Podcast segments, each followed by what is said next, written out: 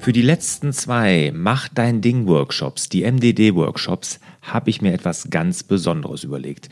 Neben dem, dass du dein eigenes Navi fürs Leben gemeinsam mit mir erstellst, gibt es jetzt die Möglichkeit, direkt noch Mitglied in meiner Online Selbstmanagement Akademie zu werden und es gibt auch die Möglichkeit, ein persönliches Skype-Coaching mit mir damit zu buchen. Alle Infos dazu findest du unter larsbobach.de-mdd.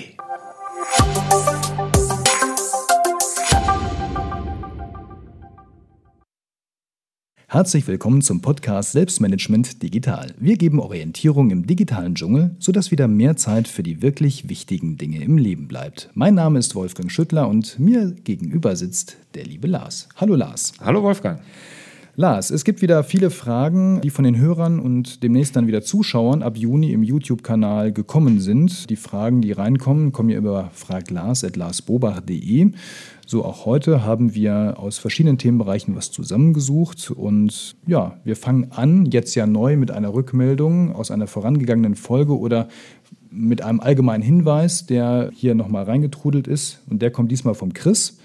Und der Chris ist etwas verwundert, weil er sagt, er hat über die MDD Selbstmanagement Akademie ähm, gelesen, was es da so gibt und an wen sich das richtet. Und er glaubt also auch aufgrund der Aussagen von anderen Teilnehmern, dass das nichts für normale Angestellte sei, sondern nur was für Führungskräfte und Selbstständige.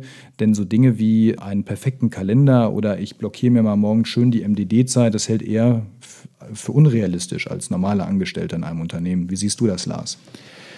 Komplett anders. Ne? Klar äh, ist die für Unternehmer und Führungskräfte gedacht, die Akademie, und jeder, der es auch werden will. Ne? Und ich sag mal, wenn du in deinem Leben nach vorne kommen willst, wenn du deine Ziele erreichen willst, dann sind das alles Tools, die du umsetzen musst. Und der perfekte Kalender, gerade auch super wichtig. Und guck dir das Webinar an, lieber Chris, was zu dem perfekten Kalender gegeben hat. Und da haben wir auch Beispiele gezeigt, wie der im Angestelltenverhältnis aussehen kann. Gut, ja, einfach mal reinschauen, funktioniert oder nochmal nachfragen. Wir beantworten auch gerne nochmal Einzelfragen dazu. Natürlich. Der Samuel hat eine Meistertask-Frage. Und zwar ist er umgestiegen von Trello zu Meistertask, fühlt sich auch total wohl, hat ganz tolle Vorteile. Was ihm aber noch nicht so gefällt, ist die Realisierung bzw. die Kommunikation zwischen Meistertask und einem, sprich seinem Kalender. Das ist irgendwie sehr nervig und bedarf viel manueller Arbeit. Und er fragt, ob es da irgendwie ein Best Practice unsererseits oder deinerseits gibt, um eben den Kalender mit Meistertask synchron zu halten. Er hat das mit äh, Zapier schon probiert. Ähm, das läuft nicht so reibungslos. Es braucht sehr viel Zeit, bis alles synchron ist. Und das Einrichten ist alles viel zu kompliziert. Und ja, er hätte gerne was Leichteres, Einfacheres. Hm. Also ich frage mich dann immer erstmal, warum will man die verknüpfen? Ich habe das nicht. Ich kann da auch kein Best Practice geben. Ich weiß aber, dass erstmal Zapier und diese ganzen Geschichten wie IFTTT, Zapier und so, das behalte ich alle nichts von, weil dann kommt da ein Update, dann funktioniert es wieder nicht und und und. Da bin ich total bei dir. Es gibt aber ein iCal-Integration. Dieses iCal-Feed oder wie man das nennt, den kann man ja aktivieren bei Meistertask, sodass du dann deine aktiven Tasks, deine aktiven Karten in deinem iCal-Feed angezeigt bekommst. Das geht. Genau, und dann hat man es quasi abonniert als Internetkalender und dann kann mhm. man es in seinem normalen Kalender, das ist dann auch egal in welcher App, also mhm. ob Google Kalender, Outlook etc. pp, kann ich das dann überall als Internetkalender nennt sich das dann oder iCal-Feed mhm. dann abonnieren. Genau, und auch wieder ausblenden, wenn man es nicht sehen will. Das ist der Vorteil davon. Also das geht. Da musst du einfach mal suchen nach iCal-Integration bei Meistertask und da findest du auch eine ganz gute Anleitung. Genau. Ist in den Einstellungen etwas versteckt, muss man dazu sagen. Aber mhm. über die Suche, über die Hilfe von Meistertask, wie der Lars sagt, geht es gut. Ja.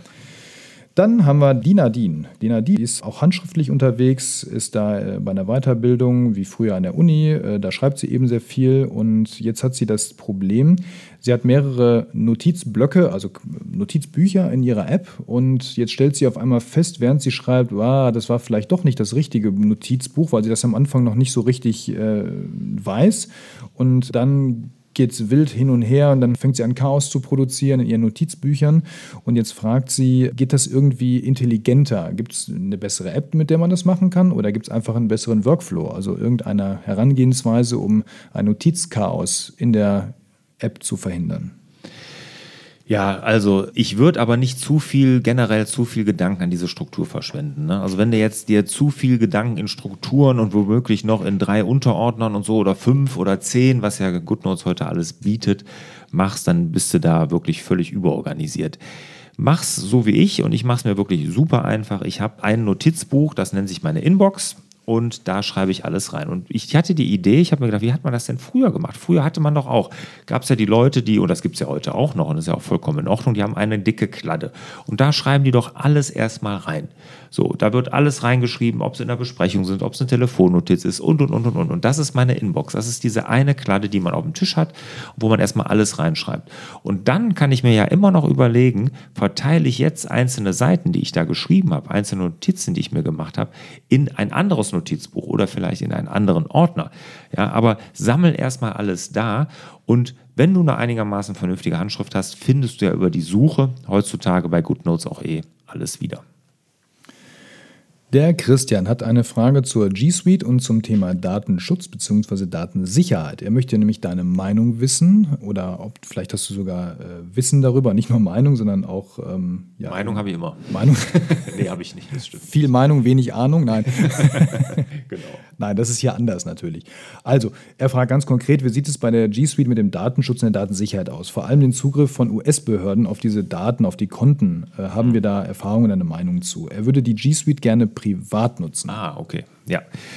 G Suite äh, privat nutzen geht ja erstmal nicht. Ne? Das ist ja erstmal für Firmen gedacht. Du kannst es natürlich privat auch bezahlen. Also wenn du die Google-Dienste privat nutzt, ohne sie zu zahlen, dann liest Google mit. Und Google schickt dir dann auch ganz personalisierte Werbung. So, damit macht Google ihr Geld. Das muss einem klar sein. Ne? Man nutzt die Google-Dienste dafür, dass man seine Daten zur Verfügung stellt und die Leute mitlesen.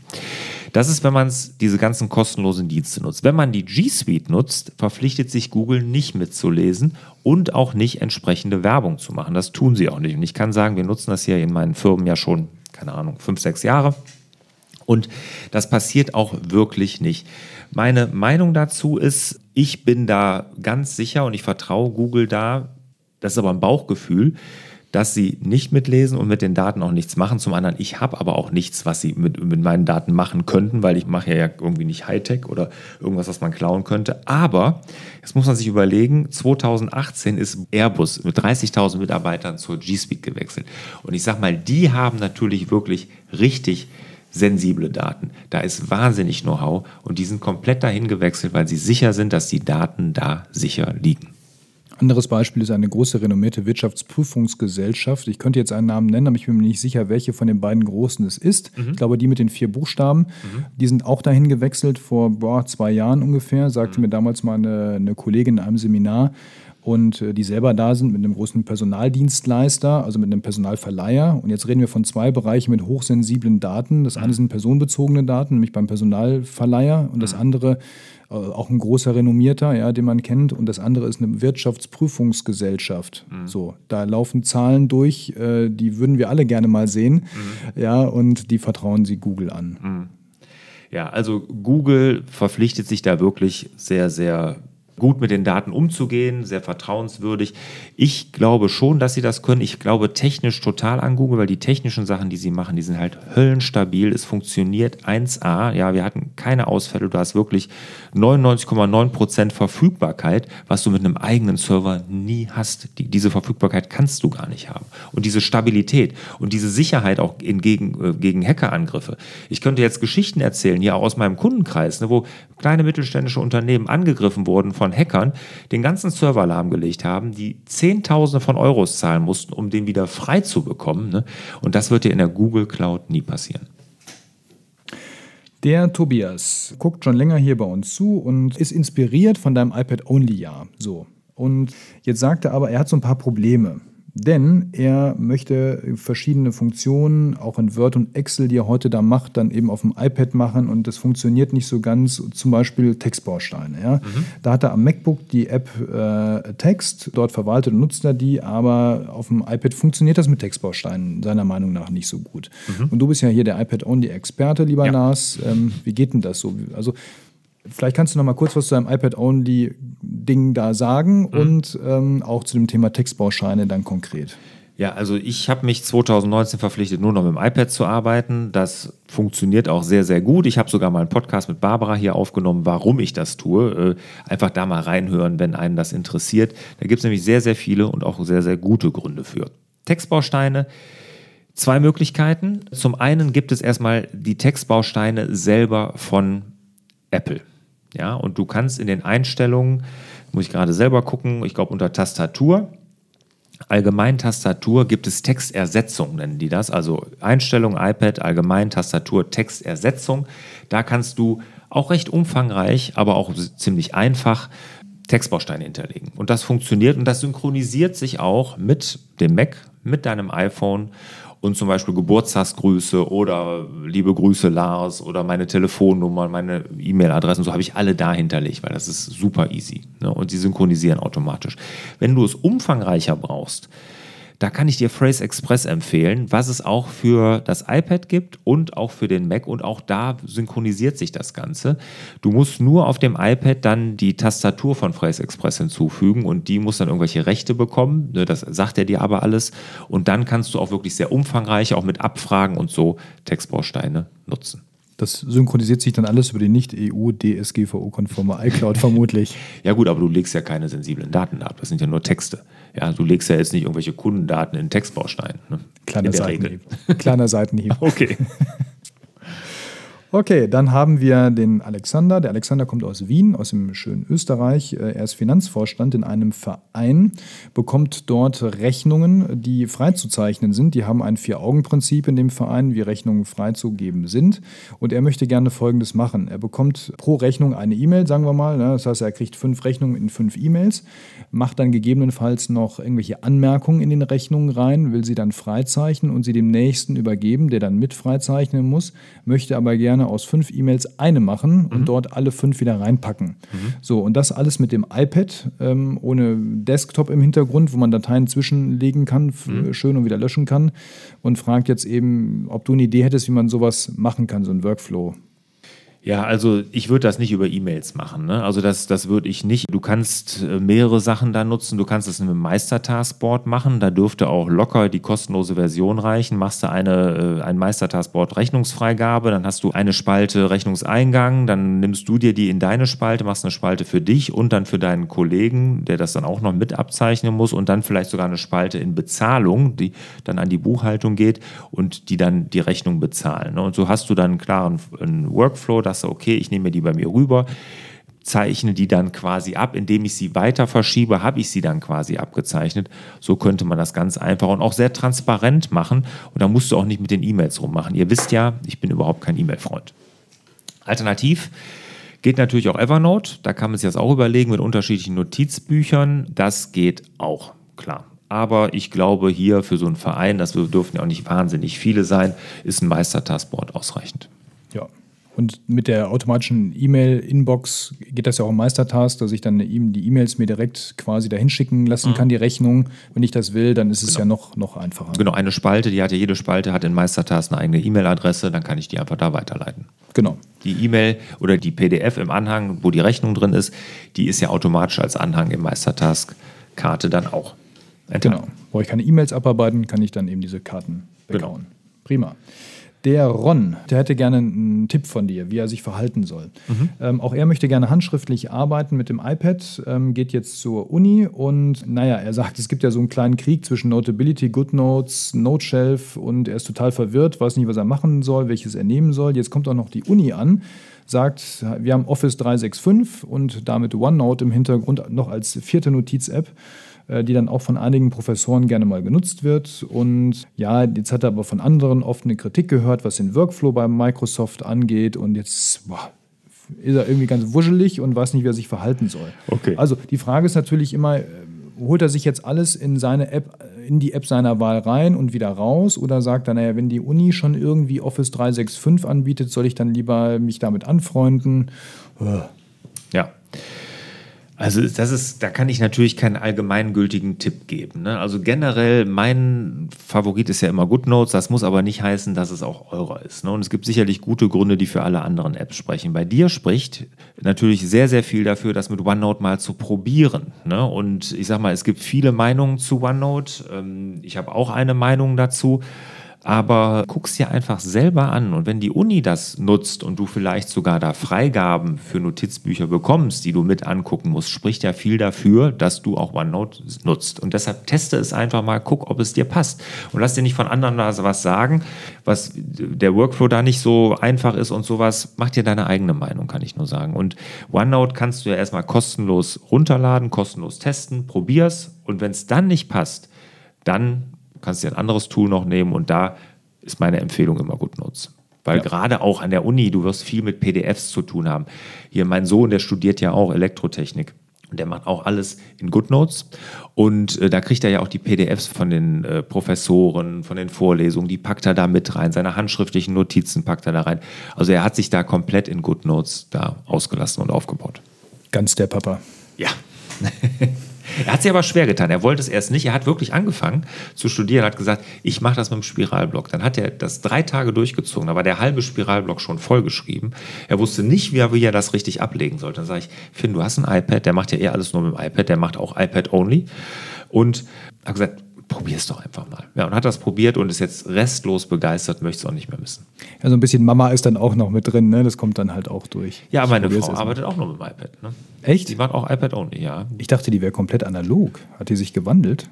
Also sagen wir so, die schreibt natürlich, sie hat einen Kalender, einen handschriftlichen, ne, also so einen Anselm Grün-Kalender natürlich und alles. Ne, das macht die schon. Aber was sie so arbeitet, ich meine, die hat ja auch E-Mails ne, und, und, und, das macht die alles nur mit dem iPad. Dann haben unsere Frauen nicht nur den Namen gemeinsam. ah, okay, macht einer auch. Ja, aber auch viel MacBook, aber mhm. sehr viel iPad, ja. Mhm. Genau, mehr als ich, glaube ich. Mhm. Der Harald kommt zum Schluss heute dran und möchte gerne noch zum Thema Präsentation was sagen. Die fand er nämlich sehr kurzweilig, diese, diesen Beitrag, den er schon mal hatte, nämlich die Verwendung von iPad, Apple TV und dem Logitech Spotlight. Du mhm. erinnerst dich. Und da gab es ja noch ein paar offene Themen und er wollte fragen, gibt es da was Neues zu? Offene Themen in Bezug auf was? Hat er da was geschrieben? Nee, er fragt, also ich kann es jetzt nochmal wörtlich vorlesen. Äh, Hallo Lars, danke vorab für deine kurzweilige Präsentation. Gibt es zur Verwendung von iPad, Apple TV und Logitech Spotlight schon Neues zu einem Update?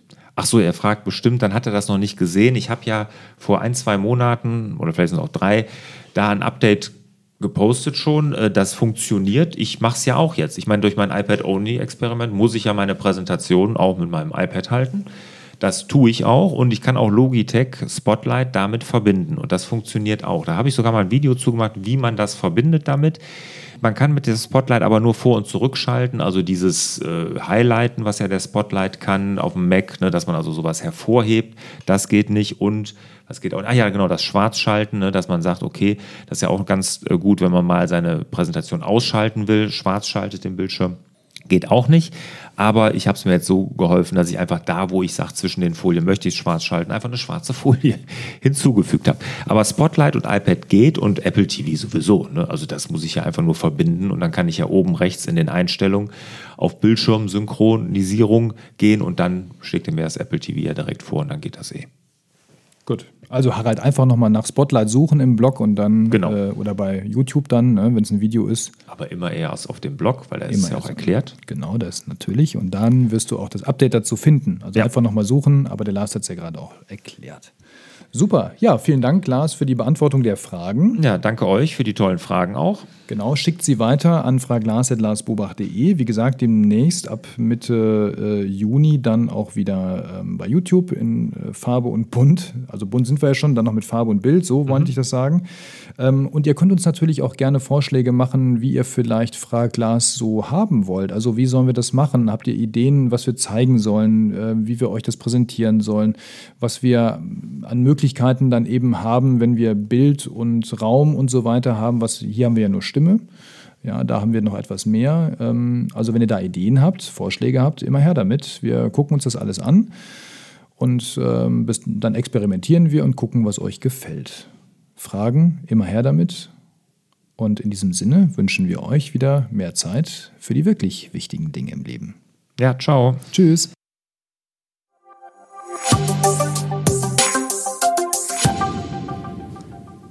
Zum Abschluss habe ich noch eine große Bitte an euch. Sollte euch der Inhalt dieser Podcast-Folge gefallen haben, dann würdet ihr mir einen riesen Gefallen tun, wenn ihr die Podcast-Folge mal bewertet. Gerne ein paar Sterne verteilen, am liebsten natürlich fünf und auch eine kleine Bewertung dazu schreiben. Und in die Bewertung, die gucke ich mir wirklich alle an. Also auch wenn ihr konstruktive Kritik habt, schreibt das gerne in die Bewertung rein, weil die lese ich wirklich alle durch. Also am besten jetzt rüber direkt zu iTunes, mal eben schnell ein paar Sterne vergeben und eine kurze Bewertung schreiben. Ich würde mich auf jeden Fall sehr freuen.